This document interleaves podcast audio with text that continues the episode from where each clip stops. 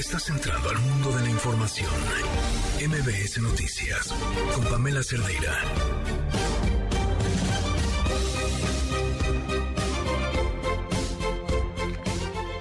Tal? Bienvenidos, bienvenidas a la cuarta emisión de MBS Noticias a nombre de Pamela Cerdeira, titular de este espacio informativo. Les saluda Citlali Sáenz. Me da mucho gusto que nos acompañe esta noche, que vamos a hablar del lamentable caso del feminicidio de Ariadna Fernanda. También eh, platicaremos sobre la elección de los Estados Unidos esta elección intermedia o de medio término. Hablaremos sobre la marcha en apoyo al Instituto Nacional Electoral el próximo domingo, así que lo invito para que nos acompañe en esta emisión de nuevo a nombre de Pam Cerdeira. Les saluda Citlali Sáenz. Arrancamos.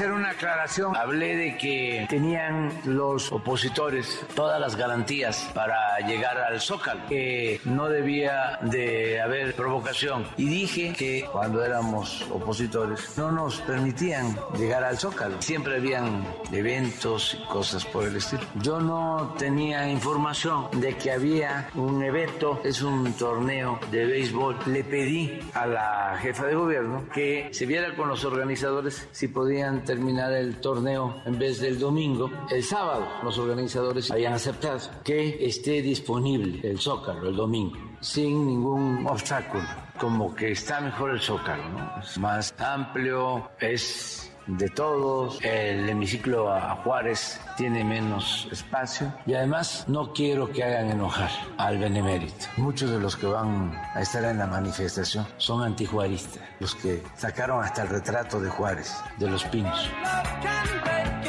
Quieren eliminar al INE para controlar las elecciones, apoderarse del padrón electoral y todos los organismos electorales. Y aquí no caben medias tintas. O defendemos al INE o vamos hacia una dictadura. Por eso hago un llamado a todas las y los legisladores de oposición para no aprobar esta reforma antidemocrática. Que pare ya la hipocresía de su campaña de hacerse las víctimas de que vamos a desaparecer al INE. Eso es falso, de que queremos agandallarnos las elecciones, sacar ventaja Moreno. Nada más falso que eso, no somos como ellos. No hay forma de que se escape. Tenemos una violadora sistemática y contumaz de la Constitución y la ley. Y eso no se puede tolerar. Menos abrazar y menos felicitar. Al contrario, se le tiene que llamar la atención y someterla a juicio. Aquí hay denuncias presentadas por la alcaldesa de Álvaro Obregón por corrupción y por deshonestidad, por desviación de recursos y no la han tocado ni con el pétalo de incitatorio. ¿Quién la protege?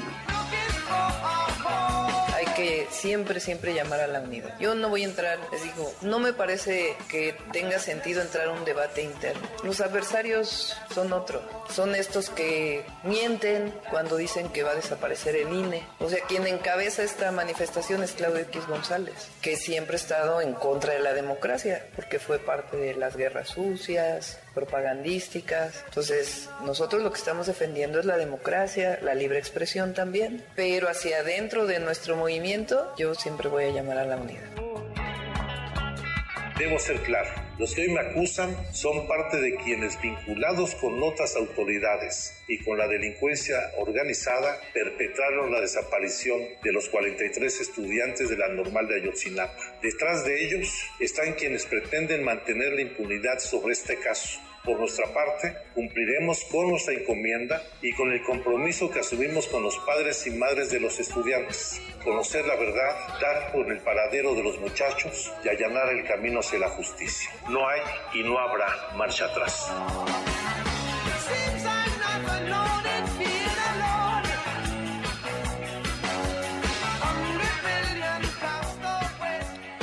Bueno, ya escuchábamos este resumen, así que estará disponible el Zócalo para el próximo domingo, para esta manifestación a favor del INE. De eso hablaremos más tardecito. Por lo pronto lo invito a que participe y se ponga en contacto con nosotros 5551 66 1025. Pero antes vamos a escuchar lo que tiene preparado Gaby Vargas. Liverpool es parte de mi vida. Presenta. No importa cómo estés, siempre puedes estar mejor. Mejor. Con Gaby Vargas.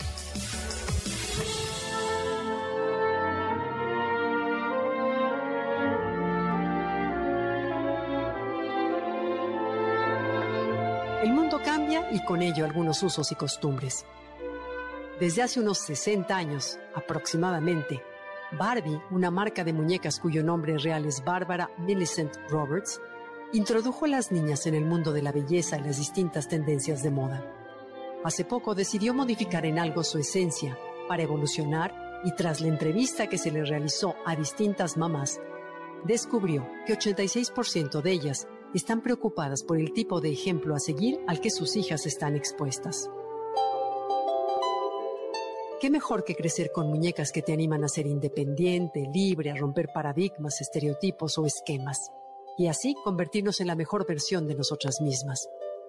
Esta muñequita, la marca para las niñas más vendida de todo el mundo, ha creado unas 17 muñecas basadas en mujeres que inspiran, en mujeres reales que han trascendido y han dejado huella. La colección comenzó a fabricarse en 2018 y poco a poco se han agregado más nombres de mujeres parteaguas en la historia que tomaron riesgos, que cambiaron reglas, para que así más generaciones de niñas sean capaces no solo de soñar en grande, sino de actuar en consecuencia.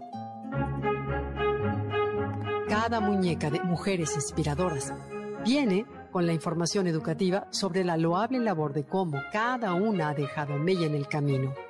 Figuras modernas y otras históricas, por ejemplo, Amelia Earhart, la primera aviadora que cruzó el Atlántico, Frida Kahlo, por supuesto, la aclamada artista y activista mexicana, la cineasta Patty Jenkins, la modelo y activista Ashley Graham o la física matemática de la NASA Katherine Johnson.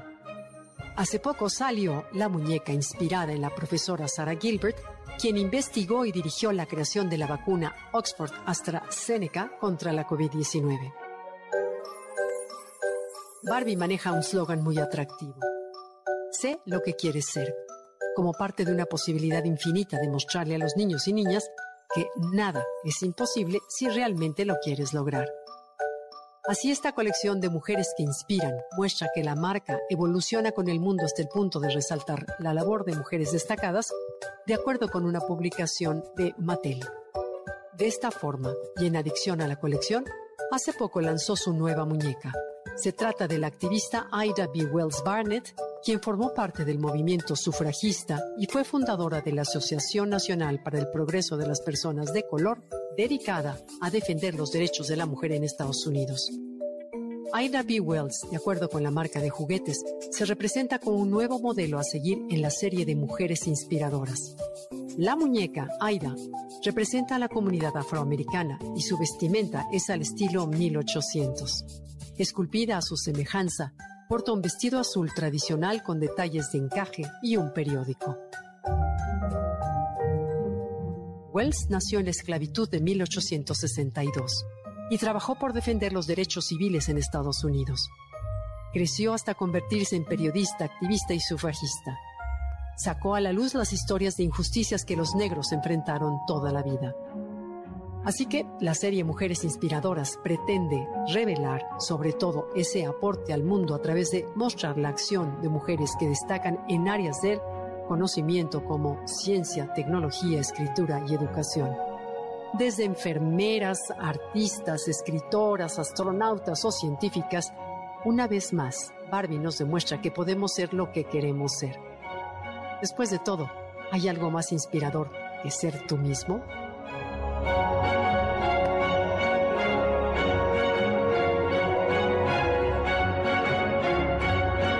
Liverpool es parte de mi vida.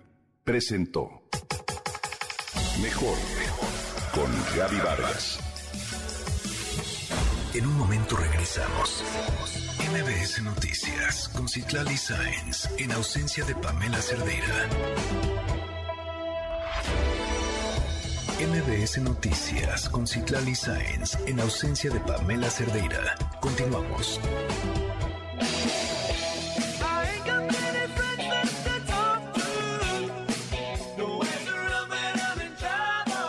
Bueno, este miércoles 9 de noviembre del 2022 vamos a arrancar con un resumen informativo.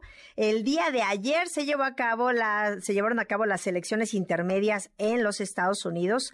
Al momento avanzan los conteos de los votos. Todavía no está definido el Senado está en el aire todavía la moneda y yo le agradezco a José Díaz Briseño, colaborador de MBC Noticias, que se encuentra en Washington, que nos tome la llamada para que nos platique cómo va toda la información por allá. ¿Cómo estás? Bienvenido, José. Buenas tardes. ¿Qué tal, Citlali? Buenas tardes. Así es, eh, las elecciones de medio mandato en Estados Unidos resultaron más reñidas de lo que originalmente se pronosticaba. Tradicionalmente, estas tipo, ese tipo de elecciones de medio mandato significan un castigo al presidente que está en la Casa Blanca. En esta ocasión, la situación se vive un tanto inusual, porque el Partido Demócrata del presidente Joe Biden parece haber logrado evitar el peor escenario. Por un lado, los primeros resultados indican que se lograron minimizar las pérdidas en la Cámara Baja, pero eh, se eh, predice que el Partido Republicano sí tomará control, aunque por menos escaños de lo que se imaginaba. En el Senado, los demócratas lograron una victoria decisiva en Pensilvania que les abrió el camino para buscar mantener el dominio de esa Cámara que mantienen ahora. Sin embargo, todavía faltan Arizona, Nevada y Georgia. Todas las predicciones indican que en este último estado habrá la necesidad de una segunda vuelta el próximo 6 de diciembre para definir al ganador de la competencia senatorial. Los republicanos han intentado dar una buena cara con el líder de la minoría republicana todavía en la Cámara Baja, el señor Kevin McCarthy, asegurando que estos han sido buenos resultados para su partido porque lograron eh, quitar a Nancy Pelosi como presidenta de la Cámara. Y sin embargo, esta tarde el presidente Joe Biden sostuvo un encuentro con la prensa para reflexionar sobre el significado de los resultados electorales y ahí mismo dijo haber sentido alivio de que los demócratas no habían perdido tanto como se lo pronosticaban los sondeos previos a la elección. Todo esto bajo la sombra de la desinformación del movimiento ultraconservador del expresidente Donald Trump, que sembró dudas sobre la legitimidad del proceso electoral. Eh, sin que existan números a nivel nacional, se espera que la participación electoral en el proceso de ayer rompa el récord eh, situado para una elección intermedia en 2018 pero sin embargo, dadas las condiciones en Arizona, Nevada y Georgia para el Senado, tendremos todavía que esperar varios días para un resultado final. Todavía el suspenso seguirá. Pues sí, la, reporte. Sí eh, José, el, la esperada ola roja o eran las expectativas demasiado altas de los republicanos o de los encuestadores que decían que pues iban a arrasar los republicanos en la Cámara de Representantes, que no sucedió así sin duda se esperaba una ganancia neta de por lo menos tres escaños en la Cámara Baja y en estos momentos la ganancia neta que se está calculando será de alrededor de cinco escaños.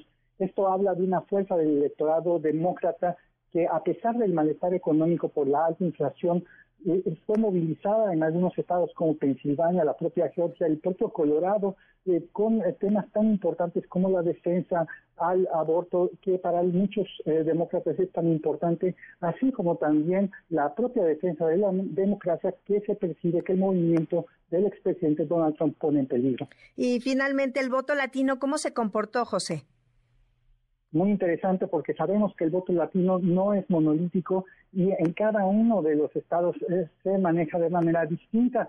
Eh, hay que decir que los republicanos tuvieron una excelente jornada electoral en el estado de Florida, donde el gobernador de ese estado, Ron DeSantis, arrasó con eh, una victoria de más de dos dígitos sobre su rival demócrata, el señor Charlie Crist.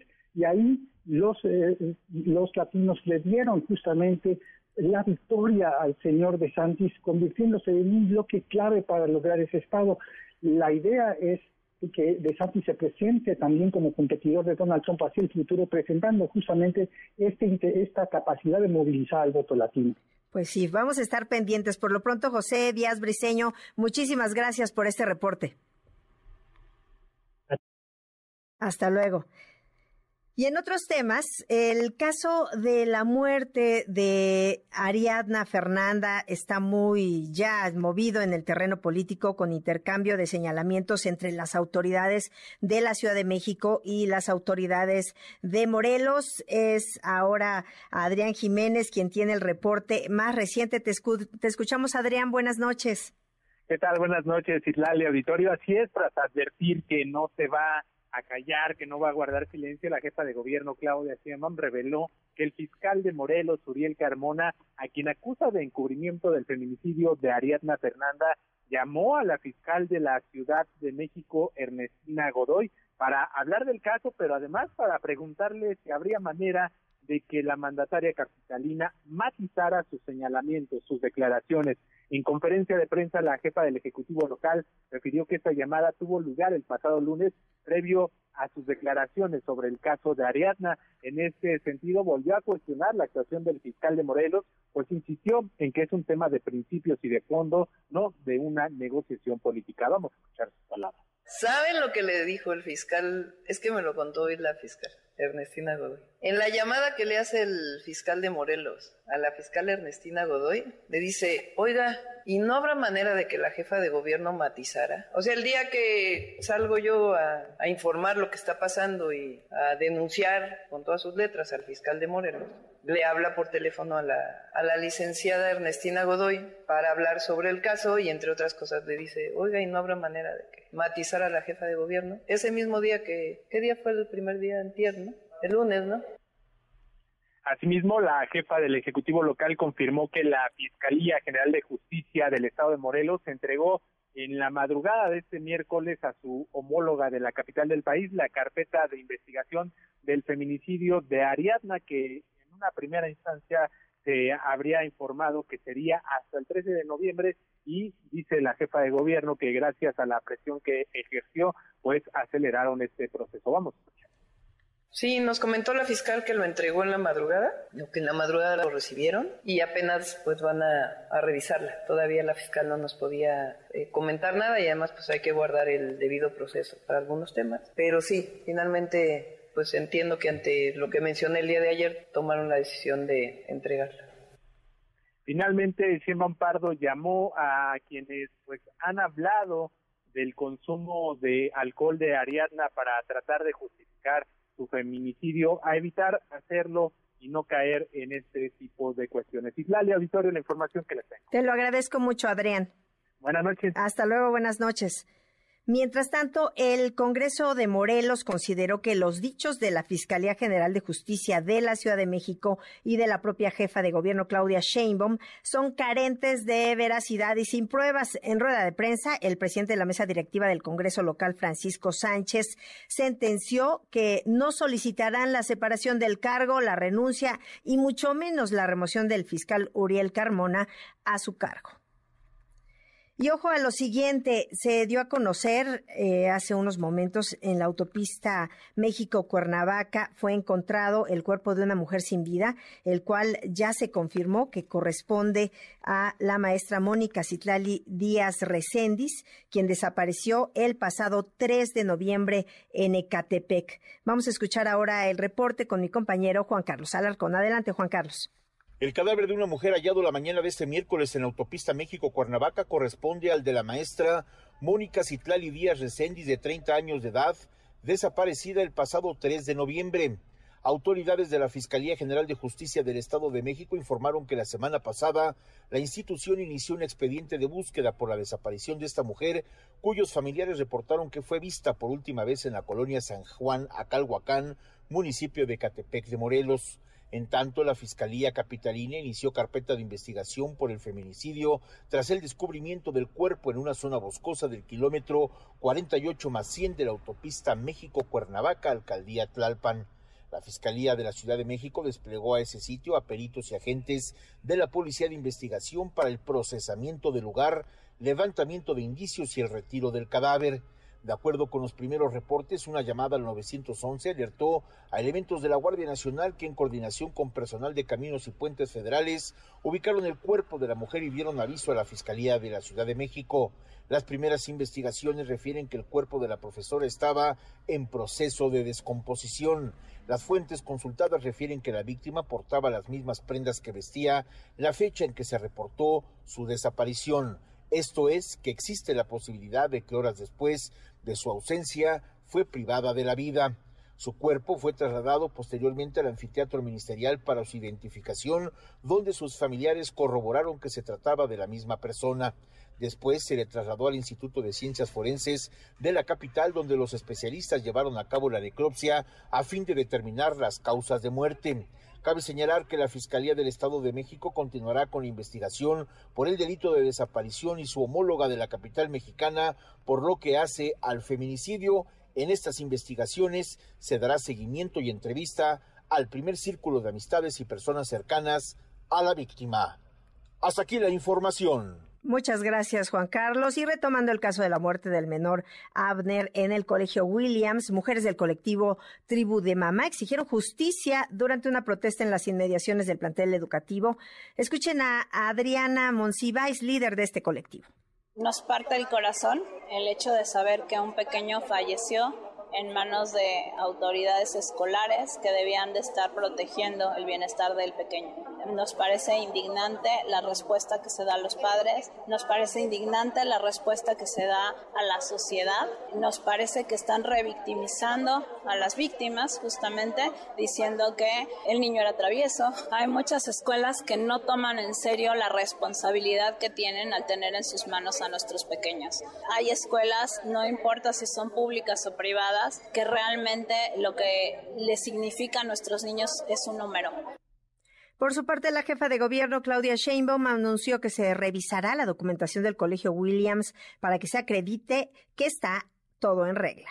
En el caso de, de la ciudad, una escuela pues tiene que tener una serie de documentos en regla que entrega a las alcaldías con terceros acreditados que son quienes sustentan pues todo lo que tienen que entregar las escuelas. Entonces, pues ahí tiene que haber una revisión. Y bueno, son las 7 de la noche ya con 28 minutos. Vamos a hacer una pausa y regresamos con más. No se vaya. En un momento regresamos. MBS Noticias con Citlali Sáenz en ausencia de Pamela Cerdeira. MBS Noticias con Citlali Sáenz en ausencia de Pamela Cerdeira. Continuamos.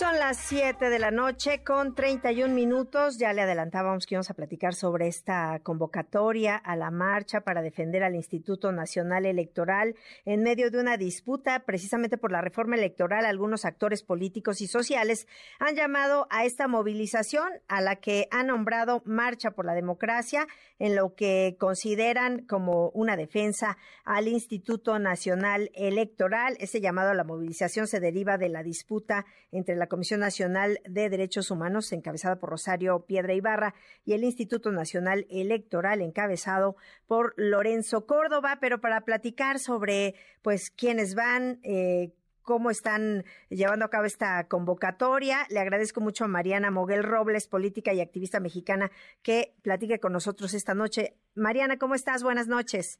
Hola, Cislali, un gusto saludarte y por favor me saludas mucho a Pamela y por supuesto a todo tu auditorio. Sí. Buenas noches. Buenas noches, pues bienvenida Mariana. Eh, ¿Por qué no nos platicas un poquito de qué se trata esta convocatoria para la gente que nos está escuchando, que no tiene todo el panorama completo, pero qué, eh, qué se va a esperar, quiénes van? A ver, cuéntanos, Mariana.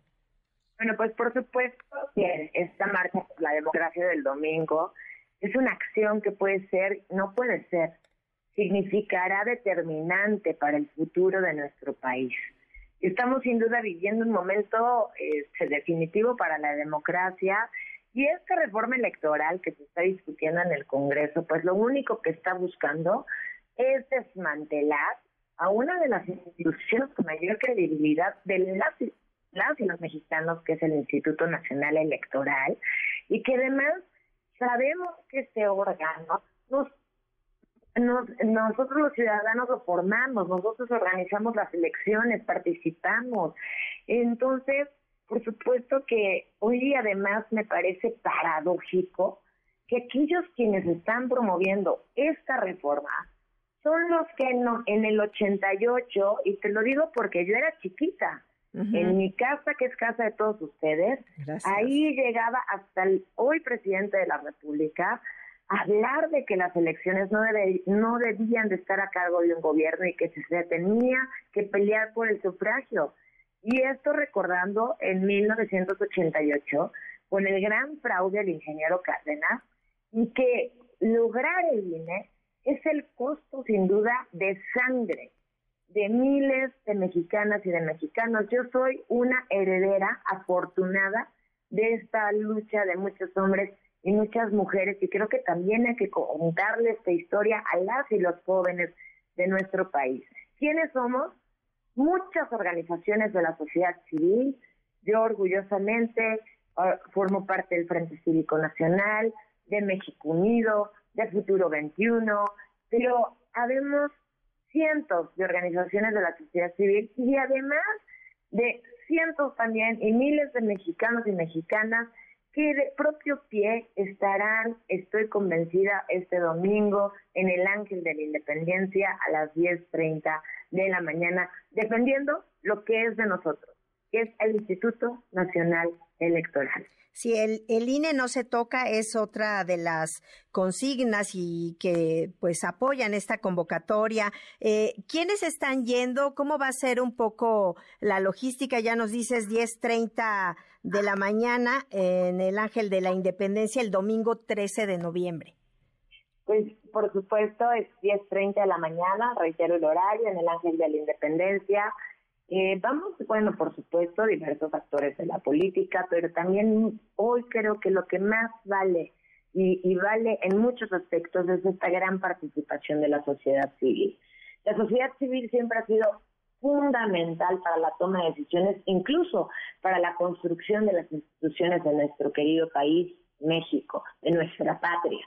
Y hoy más que nunca la sociedad civil, sin duda, está tomando un papel fundamental hacia lo que estamos viviendo en el presente y hacia lo que vamos a enfrentarnos en un futuro. Por lo que estoy convencida que en esta marcha, que además me encanta, que aquí no hay protagonismos, en donde vamos a ver jóvenes, en donde habrá sin duda mujeres, hombres, ¿no? Por supuesto, organizaciones muy, ¿no? Que ya están muy fortalecidas como otras que se están sumando, que todavía están en, el andar y también la vecina, el vecino, el amigo, la amiga, que quiera acompañar a qué? A defender a un instituto porque si dejamos que esta reforma electoral pase, significará sin duda que estamos retrocediendo totalmente años en la historia de nuestro país. Yo recuerdo y se lo recuerdo a los legisladores que hoy los veo de los que ostentan el poder. Recuerdo cuando aventaban las boletas reclamando ese gran fraude del 88.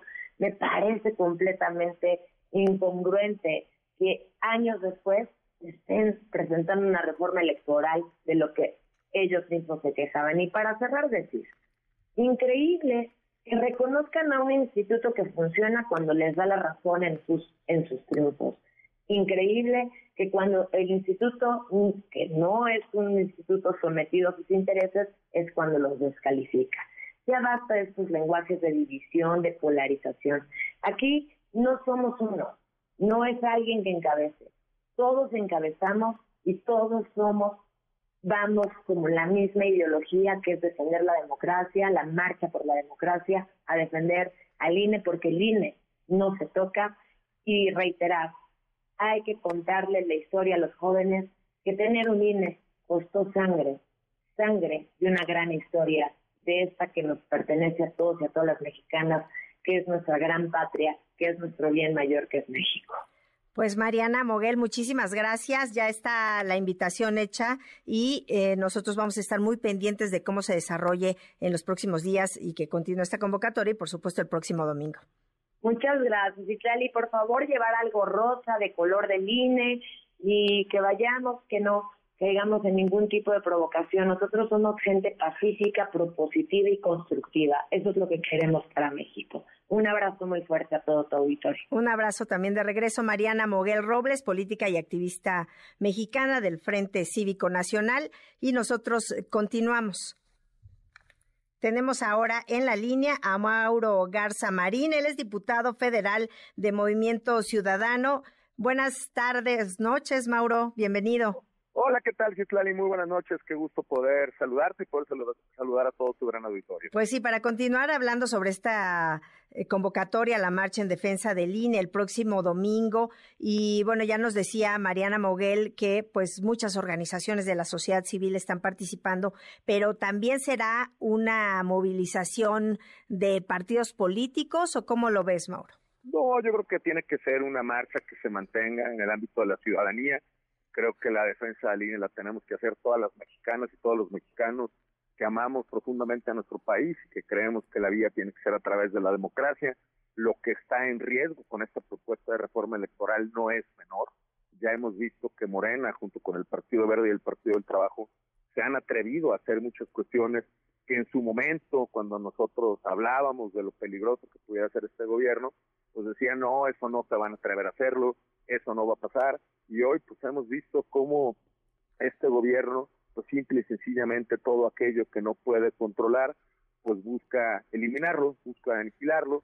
Eh, hemos visto un ataque constante hacia este instituto electoral, que por cierto lo formamos todos, que cada jornada electoral, pues más de un millón y medio de mexicanas y mexicanos libres salimos este, a participar contando los votos y ahí la confianza y cuidando las elecciones pues que sea ejemplo a nivel internacional este nuestro INE y que hoy lo quieran debilitar argumentando cuestiones absurdas como un tema de austeridad cuando pues ya en este ejercicio del presupuesto 2023 que estamos discutiendo en este momento pues le eliminan 4.600 millones de pesos y lo que nosotros hemos dicho si a este gobierno realmente le interesara la austeridad, pues no estarían otorgando más de 37 mil millones de, de, pesos en el presupuesto a programas como Sembrando Vidas, que está lleno de opacidad y de corrupción, o a Jóvenes Construyendo el Futuro, este que tiene más de 23 mil millones, o al Tren Maya, que tiene más de 143 mil millones de pesos para el presupuesto, o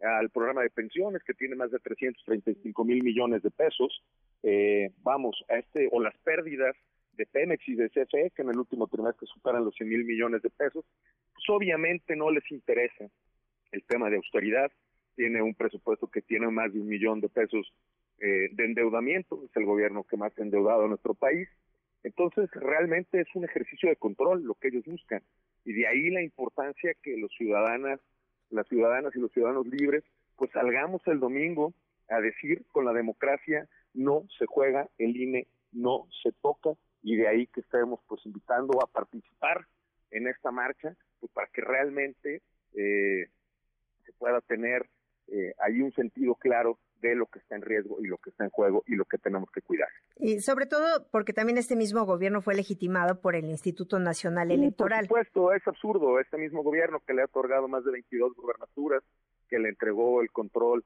en el Congreso, que le dio la presidencia, pues es hoy al instituto que pretenden debilitar. Y además, pues atacando directamente a su presidente y a un consejero como Ciro Murayama, pues los mismos, los cuales pues en el 2023 saldrán de este organismo y que se tiene todo un procedimiento para la elección de los nuevos consejeros, además el debilitamiento que se quiere hacer de los institutos este, estatales y lo más importante, pues controlar el padrón electoral, lo cual sería terriblemente riesgoso y es algo que no podemos permitir. Por eso nosotros como fracción fuimos muy claros, al igual que lo hicimos con la reforma eléctrica y dijimos con el Morena hay muy poco que ganar y mucho que perder, no nos vamos a prestar esta simulación, el INE no se toca, a menos de dos años de la elección no es momento de plantear una reforma electoral, de ahí el que nosotros no vamos a ceder, no vamos a admitir una sola coma de modificación hacia este instituto. Y por eso nosotros vamos en contra, por eso nosotros vamos a marchar el domingo y por eso nosotros vamos a defender al INE con todo. Es importante, reitero, lo que se juega no es menor, es el futuro de la democracia de nuestro país. Ya tenemos los ejemplos de algunos países de América de, de América, de Latinoamérica, cuando se ha perdido la democracia, cuáles han sido los resultados y eso no, no lo podemos permitir. Y, por ejemplo, en, nos dices la defensa del instituto, porque sí hay que defender las instituciones, pero ¿no, no sientes que hay tanta polarización o ya pareciera un tema personal entre el presidente López Obrador y el presidente del INE, Lorenzo Córdoba? A ver, eh, por supuesto que lo que quiere es el control del instituto. Él sale, él sabe que el presidente del instituto electoral en el próximo mes de abril ya no estará en el mismo. Entonces, él ha querido ponerle eh, cara nombre a este ataque que está haciendo, pero por supuesto que lo que busca pues es tener el control del instituto electoral. Él lo que busca es tener consejeros a modo, él lo que busca es tener consejeros que le rindan cuentas a él y lo que lo priva de coraje es que simple y sencillamente pues el INE sigue siendo un instituto autónomo y que el presidente se siga manejando, el presidente del instituto se siga manejando en esa línea. Y ahí reitero que el presidente que no tolera que le lleven la contra, de ahí que esté hundiendo al país, porque no tolera un solo consejo, no tolera una sola opinión diferente, y pues a todos los que pensamos distinto, pues nos llama racistas, clasistas, hipócritas, rateros, simple y sencillamente por no pensar como él. Bueno, pues te aprecio muchísimo esta entrevista, Mauro Garza Marín, diputado federal de Movimiento Ciudadano, y pues estaremos pendiente de esta marcha el próximo domingo. No, muchas gracias y todos a marchar el domingo, hay que defender línea. Buenas noches. Muchas gracias, buenas noches. Buenas noches. ¿Y en qué banco recibes tu nómina? ¿En la que eligió la empresa en la que trabajas? Pero, ¿qué tal si no te gusta o prefieres el servicio que da otra institución bancaria? ¿O qué tal si te queda mejor tener tu nómina en una sucursal que está cerca o a la vuelta de tu casa? ¿Sabías que puedes cambiar tu nómina al banco que tú elijas? Es tu derecho. Lo puedes hacer a través de portabilidad de nómina, que por supuesto, hay que decirlo, es totalmente sin costo y no tienes que pedir permiso ni siquiera al área de recursos humanos de tu trabajo, no tienes que dar explicaciones para hacer este cambio de nómina. ¿Y cómo lo harías? Pues es muy fácil, es muy rápido, puedes acudir a la sucursal del banco al que deseas cambiar tu nómina para que inicie el proceso de portabilidad o bien lo puedes hacer a través de su aplicación móvil o a través de la banca en línea. Para hacer tu cambio de nómina es muy importante que no canceles la cuenta en la que te deposita tu empresa, ya que tu salario va a llegar ahí de parte de tu patrón, posteriormente se va a enviar ya de manera automática sin que tú des ninguna instrucción, de manera automática se va a enviar y de forma recurrente al banco de tu preferencia de acuerdo a los horarios de transferencia, pero vas a tener ya en la cuenta que hayas elegido, en el banco que hayas elegido ¿No conocías la portabilidad de nómina? Pues según la Comisión Nacional Bancaria y de Valores, la mitad de los usuarios no conoce esta portabilidad, este derecho, pero ahora ya lo saben y es un derecho que pueden ejercer. Y bueno, eh, continuamos con más información. Ahora, eh, pues vamos a hablar del tema del cambio climático. Hay pues eh, una situación ya complicada en el mundo y es que México va a llegar a la conferencia de las partes de la Convención Marco de las Naciones Unidas sobre Cambio Climático, conocida como COP27. Eh, inicia el domingo en Egipto y en falta llegaría México por el insuficiente trabajo realizado para contribuir a la contención del calentamiento global y con la exigencia de presentar una ruta crítica que le permita cumplir con el ligero incremento de 22 a 30% de sus contribuciones nacionalmente determinadas por sus siglas en inglés, la NDC, expuestas hace unos días ante el enviado especial presidencial de Estados Unidos para el clima, John Kerry, que visitó por cuarta ocasión nuestro país, llegó a Hermosillo, Sonora, para hacer estos planteamientos. Y para hablar sobre este tema, le aprecio mucho a Mariana Díaz Ávila, líder de Proyecto de Política y Acción Climática en México, de Iniciativa Climática de México. Mariana, ¿cómo estás? Buenas noches. Hola Citlali, ¿cómo estás? Me da muchísimo gusto volverte a saludar. A mí también, Mariana, buenas noches. Y pues para que nos platiques un poquito, ¿cómo crees que llega México a esta reunión sobre cambio climático? ¿Qué cuentas entrega? ¿Qué, qué planteamientos tendría que llevar nuestro país? Bueno, pues eh, como bien lo comentabas hace un momento, efectivamente eh, México llega con un retraso en estos dos años en los que no ha aumentado sus acciones o su ambición climática, como se le conoce en el lenguaje del, del medio, Pero, eh, sin embargo, la semana eh, pasada, a finales de la semana pasada, dio la Semarnat una conferencia de prensa a través de la secretaria Albores, en la que anunciaron el aumento de ambición que presentarán ahora en la COP. Entonces, eh, esta contribución determinada a nivel nacional que tú referías hace un momento se debe de actualizar cada cinco años. La última actualización presentada a la Convención Marco de las Naciones Unidas ocurrió eh, en 2020 y esa, esa actualización no presentó ningún aumento o no fue progresiva respecto a la NDC original de 2015. Y pasaron estos dos años y ahí es en donde está el retraso. En esa eh, NDC o contribución determinada a nivel nacional, México comprometía reducir en 22% sus emisiones contaminantes o emisiones de gases de efecto invernadero. Ahora, con este anuncio que hizo la Semarnat la semana pasada, el compromiso aumenta al 30%. Entonces pasan de un 22% a un 30%. Esa es una muy buena noticia. Desde la Iniciativa Climática de México celebramos y reconocemos porque significa un sustancial avance en acercarnos a implementar cada vez más acciones o eh, corregir medidas eh, energéticas sobre todo para acercarnos al reto que tiene toda la humanidad de mantener la temperatura del planeta en un aumento por debajo de 1.5 grados entonces, eh, en resumen, México llega con un pendiente, con un pequeño atraso, pero con el anuncio comprometido a nivel internacional de pasar del 22% de reducción de emisiones eh, de gases de efecto invernadero al 30%. Esto en el escenario o en las metas no condicionadas. Sí. Y Mariana, ¿tú crees que México está en condiciones de lograr estas metas? ¿Qué medidas tendría que tomar? Si nos dices que pues tendría este faltante, ahora llega con una propuesta de que incrementa, pero al final es posible, es eh, cumplible.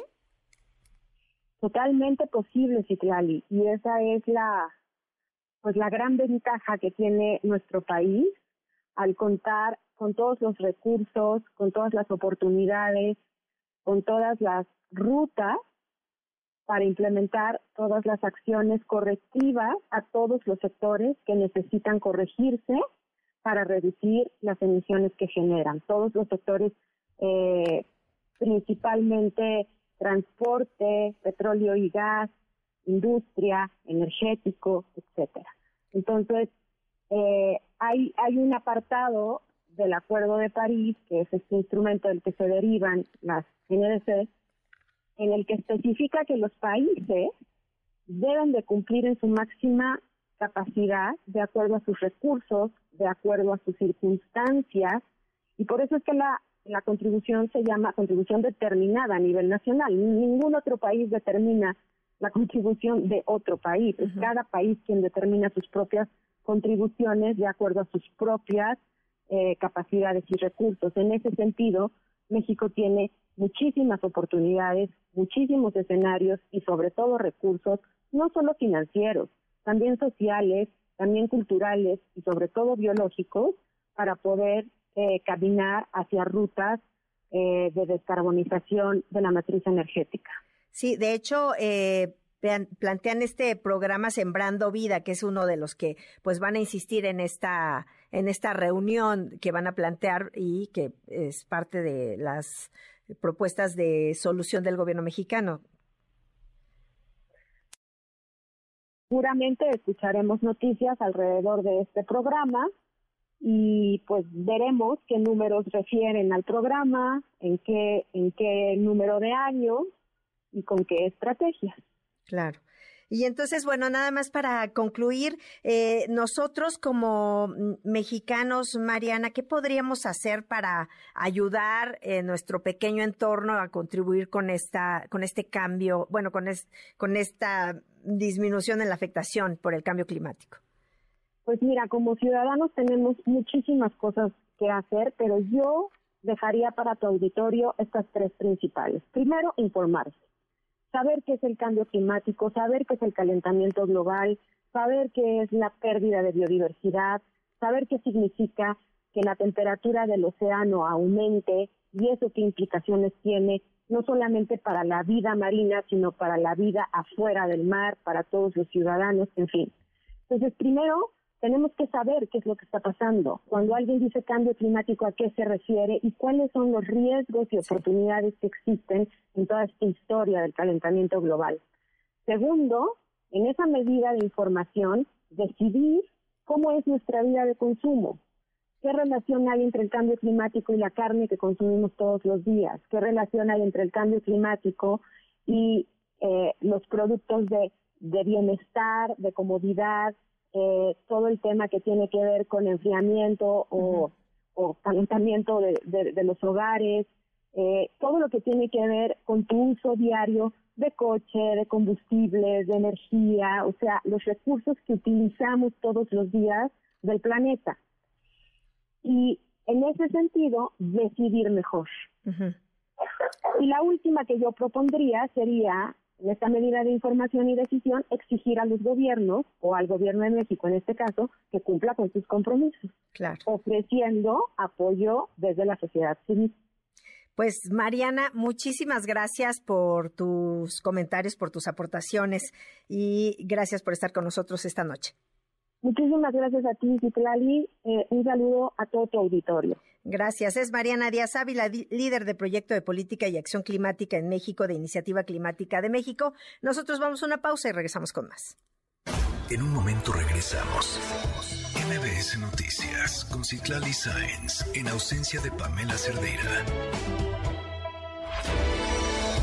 MBS Noticias con Citlali Sáenz en ausencia de Pamela Cerdeira. Continuamos. Ella sonó con Audrey Funk. Yo la mía, tú a la tuya. Dejar que el ciclo concluya, que el miedo no me engulla. Esperar que amaine la lluvia. Yo a la mía, tú a la tuya. Dejar que el ciclo Audrey concluya, Funk, bienvenida. ¿Qué estamos escuchando esta noche? Hola Citlali, muy buenas noches en esta sección Ella Sonando con Audrey Funk. Fíjate que hoy te traigo una súper, súper, súper, súper, súper rola. Se llama Lluvia. Ella es líbrida, es una rapera de Barcelona, súper chida, llena de flow, de buena onda. Eh, tiene pues unas letras bastante, bastante potentes, pero también un flow muy pesado. Entonces, líbrida, desde Barcelona, me parece que no es de Barcelona, es de otro lado, de Valencia, de España, pero es, ahora habita en Barcelona. Muy bonita, la conocí ayer por otra rapera súper chida llamada Mastacúa, que ya les he puesto. Y nada, pues que escuchen esta súper rapera, esta súper eh, producción. Y recuerden escucharme en todas las plataformas. Eh, estoy como Audrey Funk, A-U-D-R-Y-F-U-N-K. Y nos escuchamos el próximo miércoles aquí en Ellos Sonando. Gracias, Itlali. Bye. Gracias a ti, Audrey. Y pues ya la voy a descargar. Estoy en eso, estoy haciendo el Shazam para descargarla. Y se las dejo tantito para que ustedes también la disfruten y la escuchen. Y nos vamos a ir después de esta musiquita, de esta recomendación lluvia. Vamos a irnos a una pausa. Así que no se vaya, continúa con nosotros. Dejar que el ciclo concluya, que el miedo no me Yo a la mía, tú a la tuya. Dejar que el ciclo concluya, que el miedo no me engulla, esperar que MBS Noticias con Citlali Sáenz en ausencia de Pamela Cerdeira. Continuamos.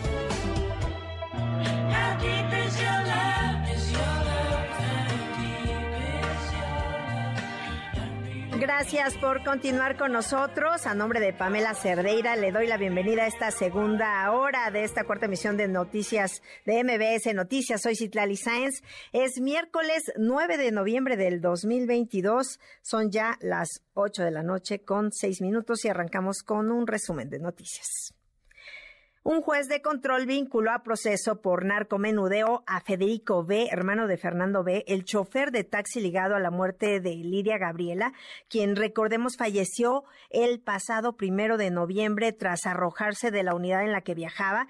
El sábado pasado ambos fueron detenidos en la avenida Tláhuac justamente por el delito de narcomenudeo, pues se les encontraron 20 bolsitas con marihuana. Y retomando el caso de la muerte de Ariadna Fernanda López, la fiscal especializada para la investigación y persecución del delito de feminicidios de Morelos, Fabiola García Betanzos, insistió en que el cuerpo de Ariadna no tenía golpes, pues así lo determinó la necropsia que le practicó en la entidad. Además, puntualizó que quienes tuvieron su cuerpo sin manipular fueron las autoridades de Morelos. En otros temas, en la Cámara de Diputados continúa en proceso para avalar ahora, en lo particular ya el presupuesto de egresos para el próximo año, para el 2023. Y mi compañera Angélica Melín tiene todos los detalles de esta discusión. Angélica, te escuchamos. Buenas noches. En la Cámara de Diputados, la discusión del presupuesto 2023 en lo particular se convirtió en una romería, con gritos y acusaciones de ida y vuelta, carteles con consignas a favor y en contra de la propuesta económica del Ejecutivo Federal, porras a favor del presidente de la República y también expresiones de defensa al Instituto Nacional Electoral. Con todo y carritos para los víveres, los congresistas del PAN reclamaron los resultados de la política económica del Ejecutivo Federal, los altos precios de la canasta básica y que los egresos del año entrante no vayan a atender las necesidades de la economía familiar. Es la diputada del PAN, Paulina Rubio. 34% más le cuesta a los ciudadanos ir al súper. Lo que compraban con 1.556 pesos, hoy lo compran con 2.086 pesos. Esa es la realidad de México. Diputada, ¿cuánto le costaba el aceite en el 2018? Le costaba 39 pesos. ¿Sabe cuánto le cuesta hoy? Le cuesta 73 pesos. Diputado, ¿cuánto le costaba el azúcar? Digo, si sabes, iba al súper. El azúcar costaba 37 pesos el kilo. Hoy cuesta 66 pesos. Y en City Market creo que cuesta más caro. En el inicio de la discusión de más de 2.400 reservas con propuestas de cambio al proyecto, la atención se concentró en el tema del recorte de 4.475 millones de pesos al INE, mientras los legisladores de oposición gritaban durante la sesión la consigna El INE no se toca, los morenistas respondieron calificando ese discurso como una payasada. Escuchemos en qué términos habló el diputado de Morena, Alejandro Robles. Señora Hinojosa, ¿por qué parió esa cosa? Señor Calderón, ¿por qué no usó condón? Eso se gritaba en las calles, no esas payasadas de ¡Ay, el INE no se toca! ¡El INE no se toca! ¡Seis, siete y ocho! ¡Lorenzo es un bizcocho! ¡Son ridículos! ¡Son payasos! Para MBS Noticias, Angélica Melín. Muchas gracias, Angélica Melín. Qué discusión, ¿verdad? Relacionado con lo anterior, organizaciones y partidos de oposición convocaron a la protesta en contra de la reforma electoral. Es ahora mi compañera Nora Bucio quien tiene listo este reporte. Te escuchamos, Nora, adelante. Más de 50 organizaciones de la sociedad civil convocaron a toda la población a sumarse a la marcha El INE no se toca, que se realizará el domingo 13 de noviembre en la Ciudad de México y 26 ciudades del país, además de Los Ángeles, California. De acuerdo a los organizadores, se trata de una marcha legal, pacífica y como punto central y único la defensa de la democracia, por lo que han decidido que el único orador será José Goldenberg, debido a que fue el primer presidente del entonces Instituto Federal Electoral.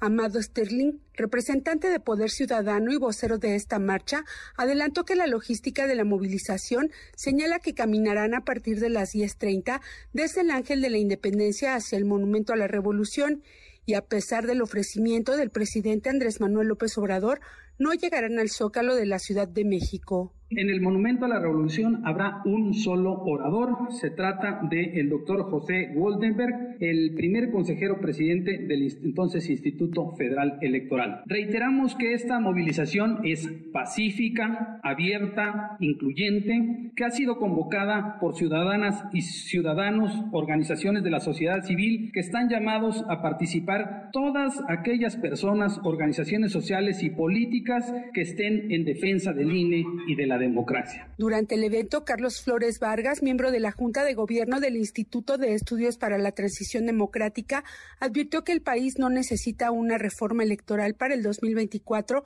sino elecciones libres, limpias y confiables. Este país forma parte de una desafortunada constelación de países que han seguido una tendencia progresiva de erosión en su democracia.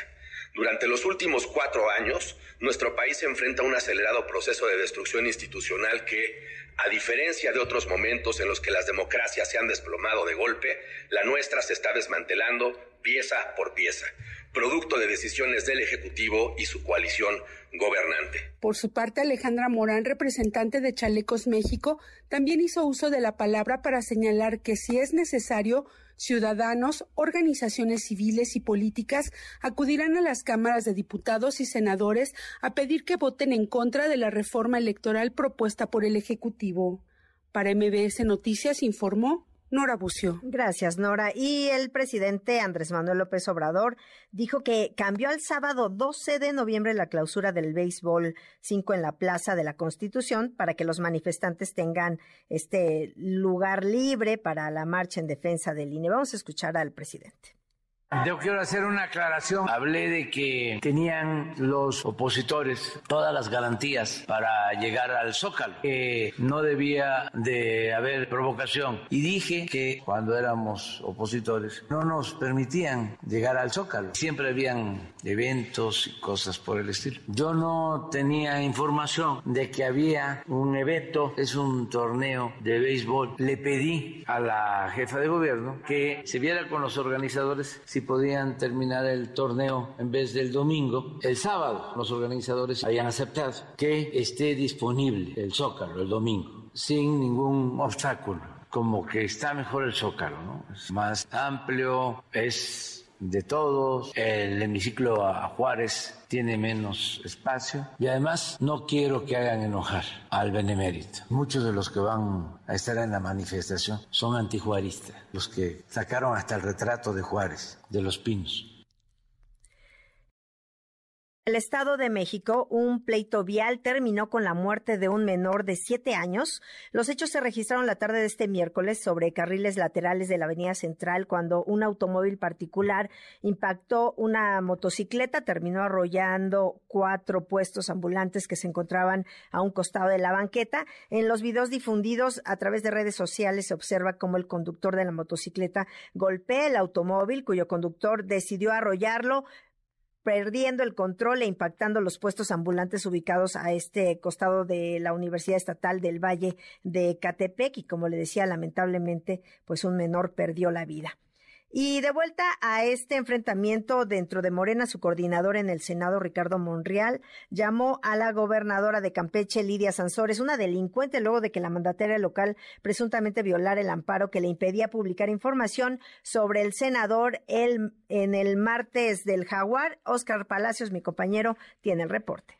El coordinador de Morena en el Senado, Ricardo Monreal, aseguró que la gobernadora de Campeche, Laida Sansores, debe ser sometida a juicio por violar la ley, esto al intervenir conversaciones privadas y no acatar la resolución judicial que le impedía continuar con los ataques en su contra. En conferencia de prensa, Ricardo Monreal reiteró que Laida Sansores es una presunta delincuente, pues ha violado de manera sistemática la ley, lo cual dijo no se puede tolerar, ni mucho menos abrazar. Indicó que no hay forma de que Laida Sansores se escape, por lo que debe ser sometida a juicio, aunque reconoció que pareciera estar protegida por alguien. No hay forma de que se escape. Tenemos una violadora sistemática y contumaz de la Constitución y la ley. Y eso no se puede tolerar. Menos abrazar y menos felicitar. Al contrario, se le tiene que llamar la atención y someterla a juicio. Aquí hay denuncias presentadas por la alcaldesa de Álvaro Obregón por corrupción y por deshonestidad, por desviación de recursos y no la han tocado ni con el pétalo de un citatorio. ¿Quién la protege? Ante los señalamientos de Laida Sansores en el sentido de que debió haberse ido desde hace un tiempo del partido, Monreal Ávila afirmó que se trata de la arrogancia de alguien a quien dijo el poder terminó atontando. Arropado por algunos senadores de su bancada, Ricardo Monreal indicó que esperará hasta el próximo mes de diciembre para decidir si se va del partido, aunque dejó entrever la posibilidad de su salida entonando la canción Amarga Navidad de José Alfredo Jiménez. Para MBS Noticias, Oscar Palacio. Gracias, Oscar. Son las 8 de la noche con 16 minutos. Una vuelta al mundo del deporte. El marcador de Rosa Covarrubias en MBS Noticias. Rosy Covarrubias, ¿cómo estás? Buenas noches. Citlali, ¿cómo estás? Buenas noches. Pues poco a poco ya, pues este, suena pues un poco a Navidad, pero hay que decirlo Navidad futbolística porque estamos prácticamente a semana y media de que arranque el Mundial de Qatar. Ya la mayoría de las selecciones están dando sus convocatorias y el día de hoy México, bueno, pues jugó su penúltimo partido amistoso de cara al Mundial que va a comenzar el próximo 20 de noviembre. Y México venció 4 por 0 a Irak. Eh, mencionar que, bueno, pues Alexis Vega fue el primero que anotó, luego Rogelio Funes Mori marcó el segundo para la selección mexicana, esto ya en el segundo tiempo, y bueno, Jesús Gallardo también marcó el tercero y Uriel Altuna desde los 11 pasos anotó por la selección mexicana, 4 por 0 Irak. Por cierto, eh, Rogelio Funes Mori no marcaba con la casaca de la selección mexicana desde el 11 de octubre de 2021. Ya había anotado a Honduras en la eliminatoria. Y bueno, viene la disyuntiva de a quién va a llevar Gerardo Martino, si realmente echará mano de Rogelio Funes Mori si Raúl Jiménez va a estar al 100% o si no al 100, por lo menos al 80% para el Mundial. Hay que recordar que se está recuperando una pubalgia. Mucha gente ha dicho que pues no no va a llegar o que va a llegar mermado porque bueno, pues apenas está tocando el balón, apenas está entrenando no al parejo con los compañeros, pero bueno, pues esa es la gran incógnita. Esto fue lo que dijo Gerardo Martino al término del encuentro me siento bien porque veo trabajar a los jugadores y, veo día a día y como lo vienen haciendo.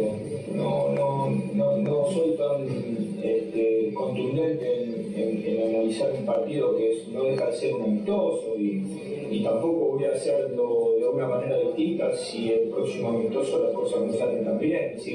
Nosotros estamos buscando la mejor manera de poder llegar al primer partido de la Copa del Mundo, más allá de lo que yo sostengo que no necesariamente ellos tienen un buen partido haciendo goles y un mal partido cuando no lo hacen.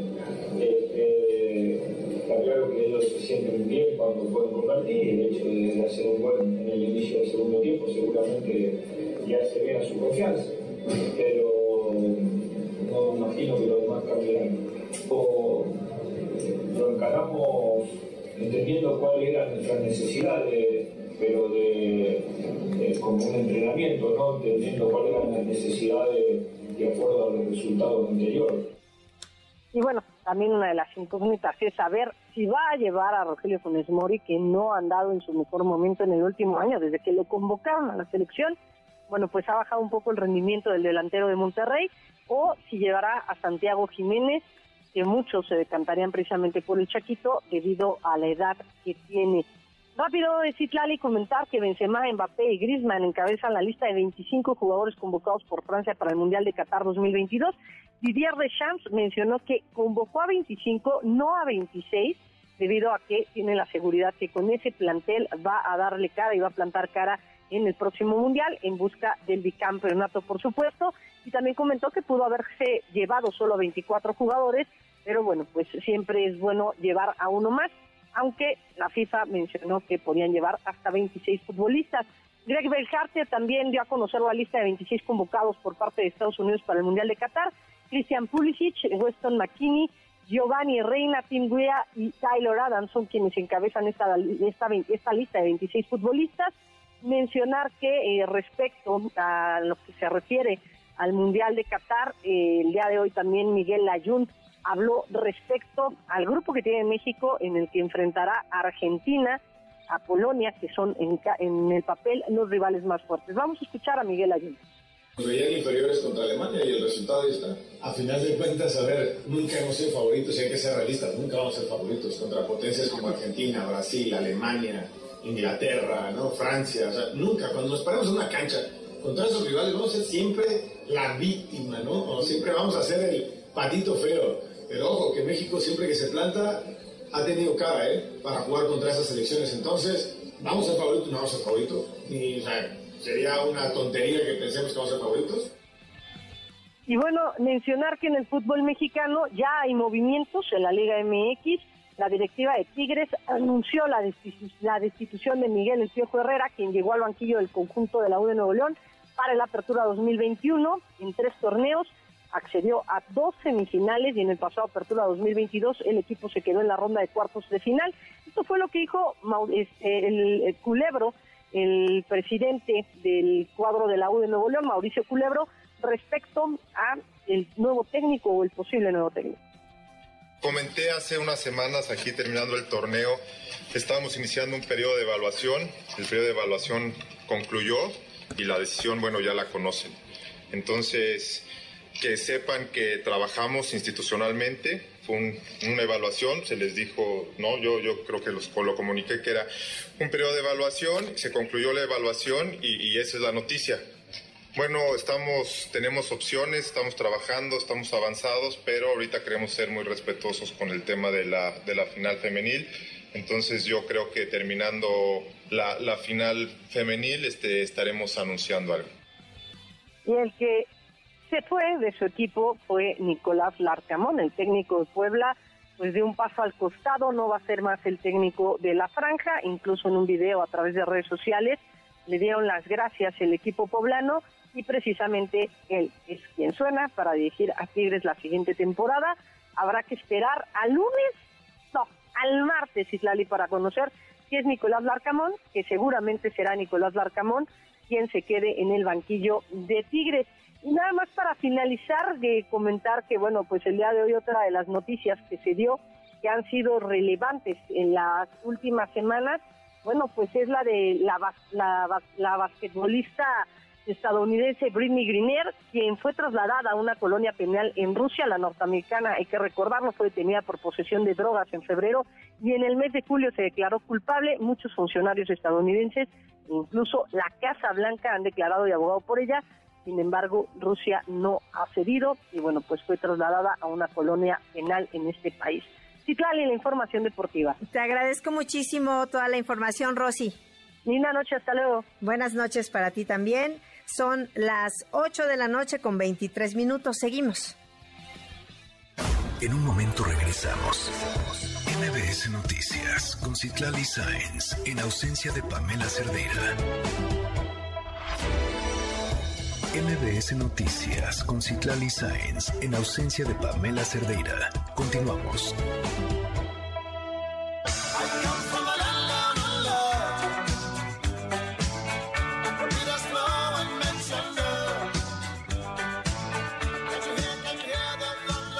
Este 11 y 12 de noviembre se va a llevar a cabo la quinta edición del Foro de París sobre la paz que desde el 2018 reúne cada año a jefes de Estado, a representantes de organizaciones internacionales o representantes de la sociedad civil internacional, ministros, empresarios y figuras que están comprometidas con las temáticas del foro. En esta edición, Edna Jaime, directora de México Evalúa, pues será nuevamente vicepresidenta del Foro de País, del Foro de París. Y bueno, cabe mencionar que el exsecretario general de la OCDE, el mexicano José Ángel Gurría, será a partir de marzo del próximo año el nuevo presidente del Foro de París para la Paz. Y eh, pues de qué se va a tratar este tema, le aprecio muchísimo a Edna Jaime, directora general de México Evalúa, que esté con nosotros esta noche. Edna, buenas noches, bienvenida. ¿Cómo estás, Citlali? Muy buenas noches. Pues mira, ya lista para viajar a París eh, en esta quinta edición del foro, que me parece que pues es una oportunidad para que los distintos actores de la gobernanza global, eh, podemos, podamos reunirnos para pues, reflexionar y discutir cómo vamos a salir de las multicrisis en las que estamos, en las que estamos metidos. Un poquito de antecedentes, el foro lo lanzó el presidente Macron en el 2018, eh, justamente en estas fechas, 11 eh, de noviembre, para celebrar o para recordar el armisticio de la Primera Guerra Mundial. Eh, objetivo del presidente Macron era justamente construir una plataforma para fortalecer nuestros mecanismos multilaterales eh, de, gobernanza global que están muy debilitados. No nos imaginábamos entonces que iban a surgir pues tantas vicisitudes en el entorno global íbamos a atravesar por una pandemia que pues puso en tensión al mundo entero y por supuesto a los mecanismos de cooperación en materia de salud. No nos imaginábamos que íbamos a estar en guerra con repercusiones muy profundas en distintos ámbitos, el ámbito social, humanitario, pero también repercusiones en términos de, de seguridad alimentaria, de energía. Entonces, esta quinta edición sí tiene ese particular matiz de, de que pues no estamos en tiempos normales, de que el mundo estamos viendo que se deterioran algunas condiciones de la gobernanza, tanto de los países como eh, a nivel global, y por eso va a ser un foro que se va a ocupar de todos estos temas. Eh, Yo tengo, eh, eh, fui invitada desde el inicio, México Evalúa, y, a mí en lo personal me invitaron a formar parte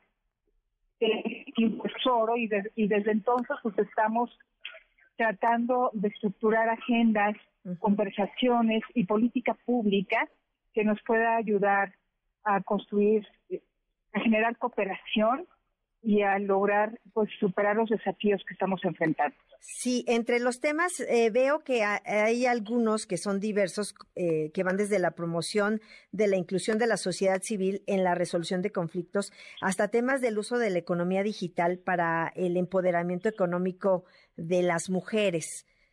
Son diversos y... Quiero decir, eh, así, así, así es, es una gama muy amplia pero va a estar el foro enfocado en cinco temas, en cinco temáticas este año. Por supuesto que el, pues la guerra en Ucrania va a tomar un lugar muy importante y sus repercusiones. Eh, un eje muy, muy relevante para el foro es la igualdad de género, eh, el cerrar brechas de desigualdad entre países, dentro de los países y entre países, esto también es un, eje bien importante en el que eh, hemos estado trabajando. El mundo digital, eh, pues hay que reconocer que tenemos el, eh, pues el mundo presencial, analógico, pero ahora, tenemos también que entender y gobernar el mundo digital, entonces es importantísimo en la agenda. Y el tema de fortalecimiento de las democracias es otro, es otro tema. A mí me va a tocar estar en una mesa, mover a una mesa que justamente va a hablar de cómo protegemos el espacio cívico. En distintos indicadores nos dicen que pues que están, las democracias están deteriorando, Citlali, y, y hay que discutir cómo desde los espacios que hemos ganado la sociedad civil, los medios de comunicación, actores diversos en el ámbito de la sociedad, podemos conservar los espacios que hemos ido ganando y no permitir que gobiernos autocráticos, iniciativas que quieren pues acallar y, cerrar estos espacios puedan vencer eh, y puedan eh, pues acabar eh, deteriorando condiciones de libertad de expresión, de discusión pública abierta, de pluralidad.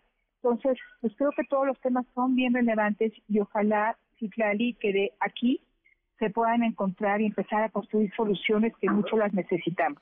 Claro, estamos platicando con Edna Jaime, directora general de México Evalúa, sobre este foro de París, que la quinta edición eh, que se va a llevar a cabo y que además eh, entiendo que México eh, será representado por los proyectos Empoderando a las Buscadoras. Son dos proyectos preciosos. debo decirte que en, en todas las ediciones ha habido proyectos de sociedad mexicana muy potentes que han sido seleccionados. La verdad es que al foro llegan pues toneladas de proyectos y se seleccionan entre 80 y 100 cada año para ser presentados en el marco del foro y después de esto se eligen 10 y los esos 10 finalistas son apoyados por la comunidad del foro para que puedan escalar, reproducirse, eh, eh, eh, llegar, llegar a todo su potencial.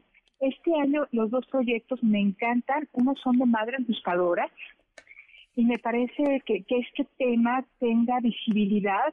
Eh, me parece que es de primera importancia que el esfuerzo que estas madres y, madres y padres han hecho para hacer visible su agenda y su dolor, para hacer que las autoridades reaccionen. A mí me parece que sí ha sido una hazaña por la que han tenido que atravesar y creo que es importante que las compartan y que esta comunidad global pueda darles apoyo.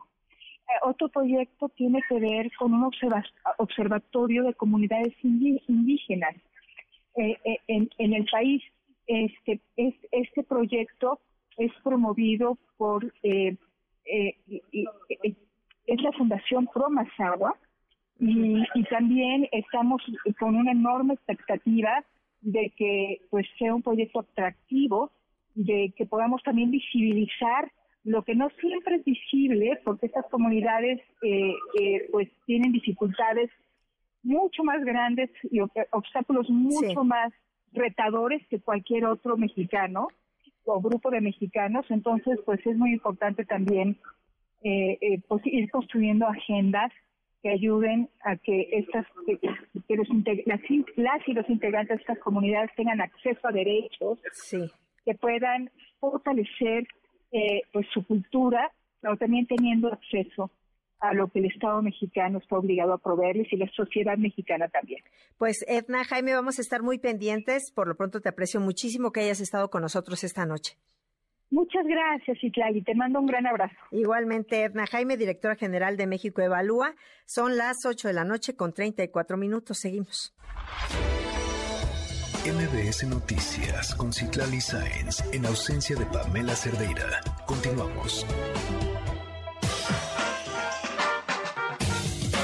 Desde la mirada de la gente, Mesa Ciudadana. Bueno, y ahora nos tocó el tema del presupuesto de egresos 2023 y la marcha, por supuesto, la marcha en defensa del INE, del Instituto Nacional Electoral en esta mesa ciudadana.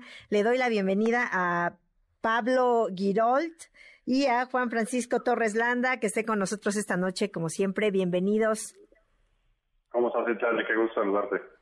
Pues gracias, hola.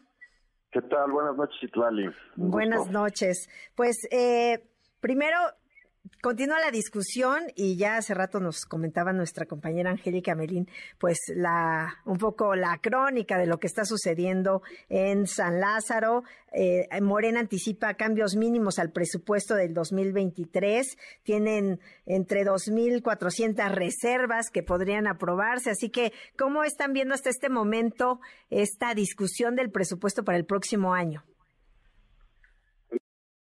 Vemos es que eh, dos cosas, una es de fondo y otra, y otra es de forma.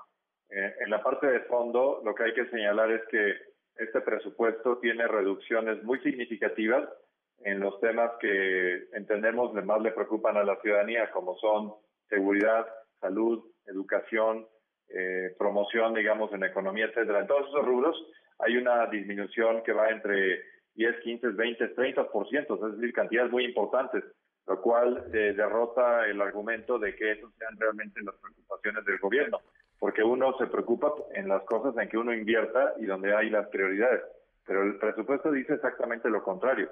Hay una clara vocación electoral en que lo que se está fortaleciendo son los programas de corte justamente electoral eh, eh, en los temas en los que ellos piensan ¿no? que hay una rentabilidad específica, pero no es lo que realmente le importa a la ciudadanía. Y la parte de forma que nos preocupa es que ayer escuchaba a varios eh, diputados donde se decía, es que la mayoría quiere aplastar, pero a un nivel en el que no están ni siquiera dispuestos a, platicar, ya no diga sobre cuestiones, digamos, trascendentales, es que ni siquiera están dispuestos a corregir errores de ortografía. O sea, el, el tema este de que les exijan que no le muevan ni una coma, ya llegó al absurdo de que aún con errores manifiestos, este, la, la bancada mayoritaria su nivel de sujeción es tal que están actuando en forma robótica.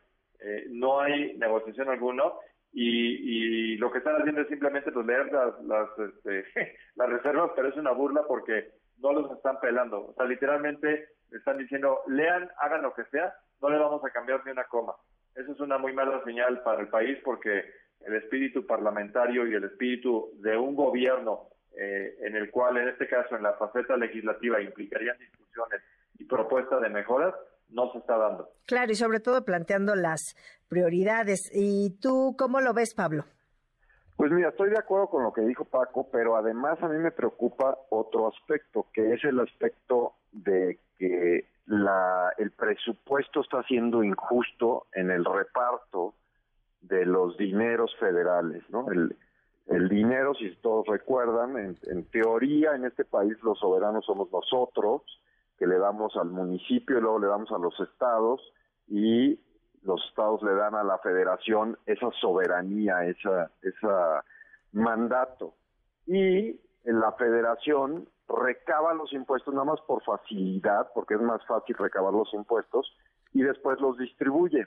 Pero en teoría debería ser una distribución justa. Y lo que están haciendo es, en donde pueden, le están recortando a los estados que están gobernados por la oposición.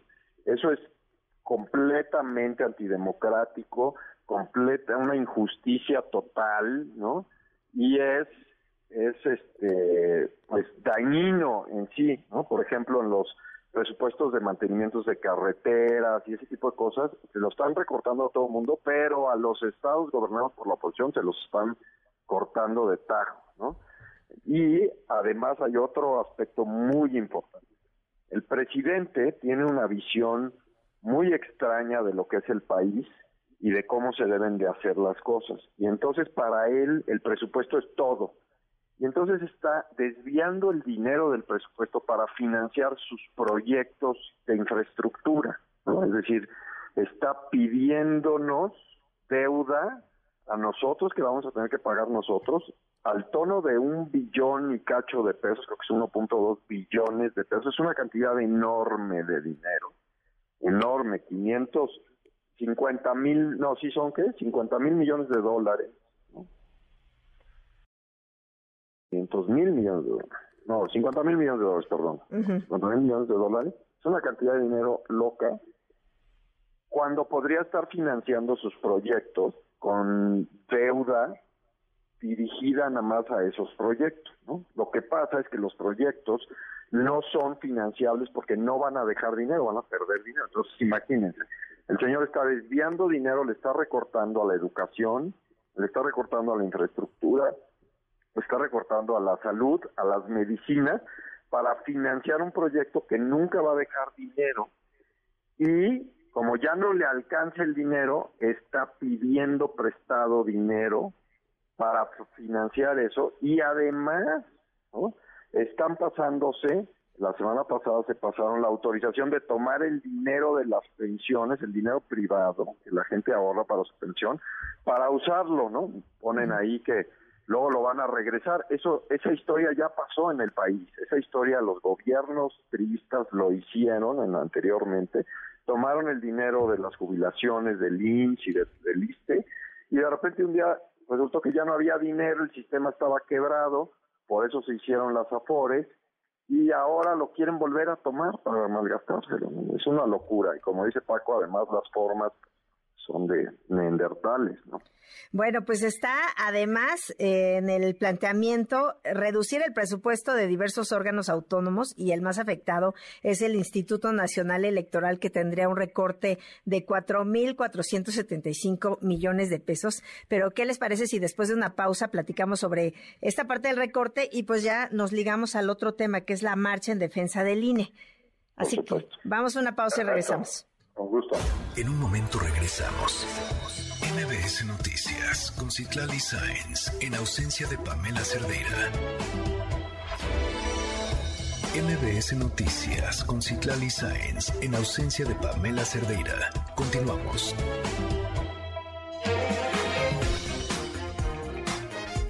Pues estamos eh, en esta mesa ciudadana con Pablo Guirod y Juan Francisco Torres Landa, platicando sobre el presupuesto, que es lo que pues se va a gastar después de recaudado a lo largo de este año para el 2023 y donde pues el gobierno realmente lo que hace es plantear las prioridades que tiene y en este caso pues nos decían que parecen prioridades más políticas, ¿no? Que, que realmente de las necesidades que tiene el país. Sí, lo que pasa es que en este caso de la reducción al INE, eh, lo que hay que señalar es cuál es la realidad de las cosas, porque alguien podría decir, oye, sí, cuatro mil millones de pesos suena como mucho dinero. Lo que pasa es que nos están engañando porque la narrativa eh, no está tomando en cuenta realmente en qué se dedica el, presupuesto del INE. Nada más para enseñar, entenderlo, un 30% se dedica a todo el proceso de credencialización, que es todo el tema del registro nacional de electores, las eh, credenciales los procesos de actualización, etcétera. Ahí el INE sustituye al Estado mexicano en tener una cédula de identidad nacional. Entonces, este tema sería muy delicado que lo quisieran reducir. Otro pedazo tiene que ver con la operación de los partidos políticos. Ahí el INE es un mero conductor del dinero. Los, los, los, fondos los reciben directamente los partidos políticos.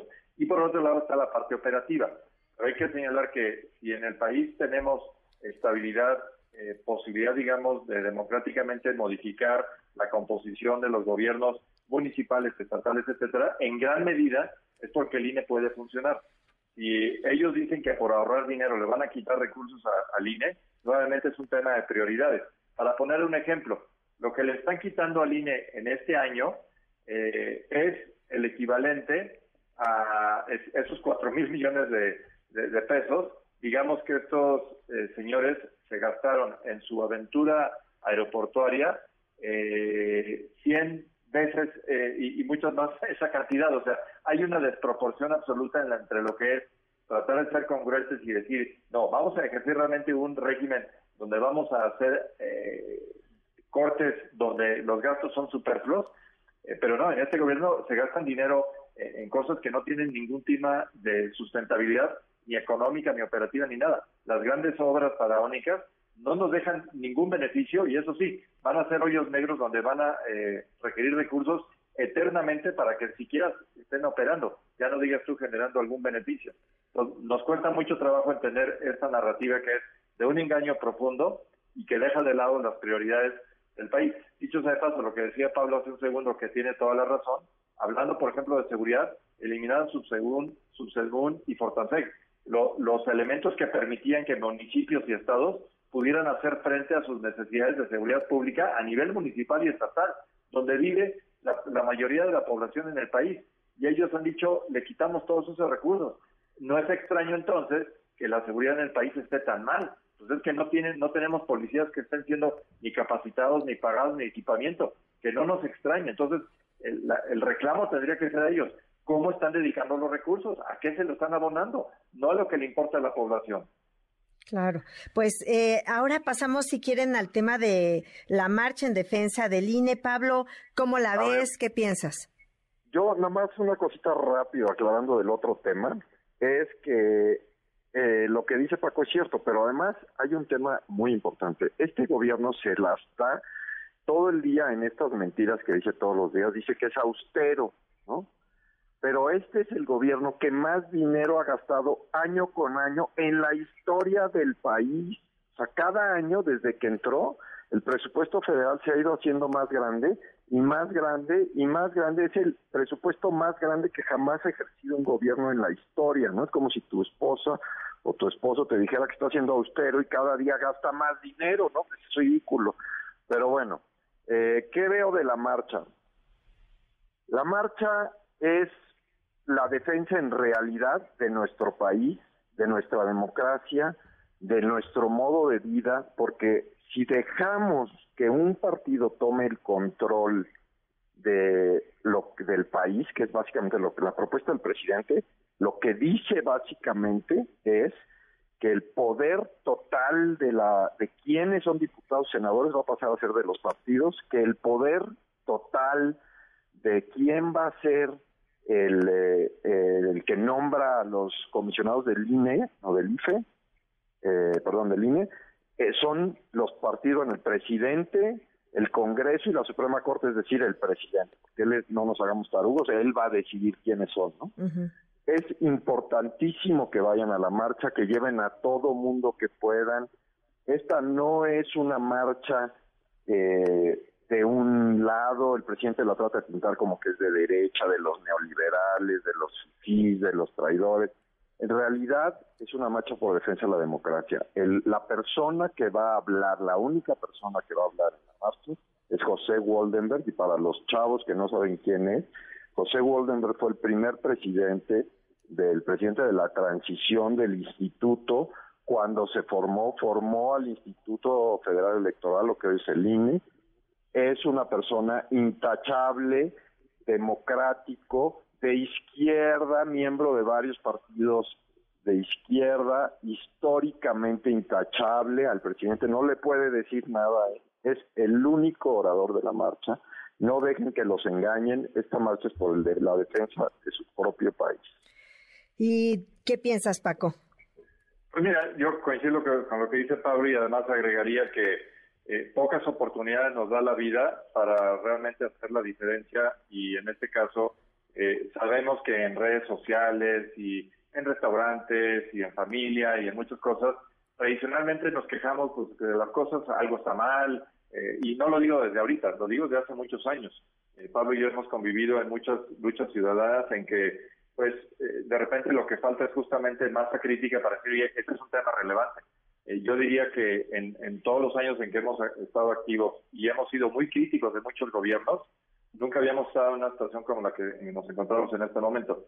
Yo creo firmemente que el domingo se abre un parteaguas para que realmente haya una indicación clara de una eh, ciudadanía que despierta y que entiende que tomar la calle y manifestarnos pacíficamente, pero con contundencia, de que el INE no se toca, y de que los avances democráticos no están sujetos a negociación es algo que nos debe importar sobremanera.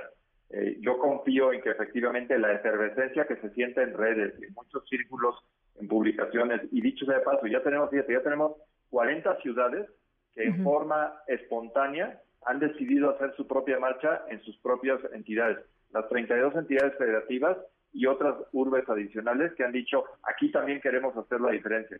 Independientemente de que, repito, la concentración masiva, por obvias razones, será en la Ciudad de México, va a ser de alta calidad eh, humana y ciudadana el hecho de que veamos todo este ejemplo repartido eh, en el país. Entonces, eh, la convocatoria es muy clara. Tenemos que salir a demostrar que efectivamente nos importa la democracia, nos importa tener un órgano autónomo como es el INE y que lo que hemos conquistado no se nos puede regresar. No podemos regresar a un régimen de un partido único. No podemos regresar a un régimen en el cual el que hace la votación cuenta los votos, determina quién es el ganador y la ciudadanía queda marginada. Eso ya lo superamos. Lo que pasa es que para muchos jóvenes, como vivieron en esta normalidad a partir de 1997, a lo mejor es algo que no, no les cae en la cabeza. Les tenemos que hacer entender. Les gustaría que alguien más decida por ellos en cualquier rubro de su, de su existencia, qué estudiar, dónde trabajar, etcétera, a nadie le gustaría que decidieran por nosotros. Entonces es lo mismo en democracia. A mí no me gustaría que me decida alguien más por mí este, quién va a ser mi diputado, quién va a ser mi senador, quién va a ser el gobernador, jefe de, delegacional, la alcaldía, etcétera. Eso tiene que pasar por un voto que sea libre, secreto y contado por ciudadanos. Entonces, tenemos que salir y demostrar a propios y extraños de que efectivamente ese es un tema prioritario para todos los ciudadanos. Y yo confío que vamos a ver algo histórico este domingo. Pues sí, vamos a estar pendientes. Pues se nos acabó el tiempo y como siempre muchísimas gracias por sus aportaciones, por esta mesa ciudadana que de alguna manera pues nos recuerda que sí, tenemos que, que ser más participativos y más conscientes porque pues el futuro o el presente depende también de nosotros. Oye, Citlani, nada más una cosa rapidísima. La marcha no es en apoyo a unos partidos, es para darles, es un empujón a que la oposición se pueda oponer a la bancada de Morena en el Congreso. Entonces, por favor, vayan y lleven a todos los que puedan. Perfecto. Pues estamos pendientes. Gracias, Pablo. Gracias, Paco. Gracias, nos vemos el domingo. Hasta luego, buenas noches y gracias a ustedes por acompañarnos en esta cuarta emisión de MBS Noticias a nombre de Pamela Cerdeira. Me despido, soy Citlali Sáenz. Que tengan una excelente noche y quédense con Juan Manuel Jiménez. Buenas noches, hasta pronto. Ahora estás informado. Nos escuchamos el día de mañana con las noticias que tienes que saber. MBS Noticias con Pamela Cerdeira.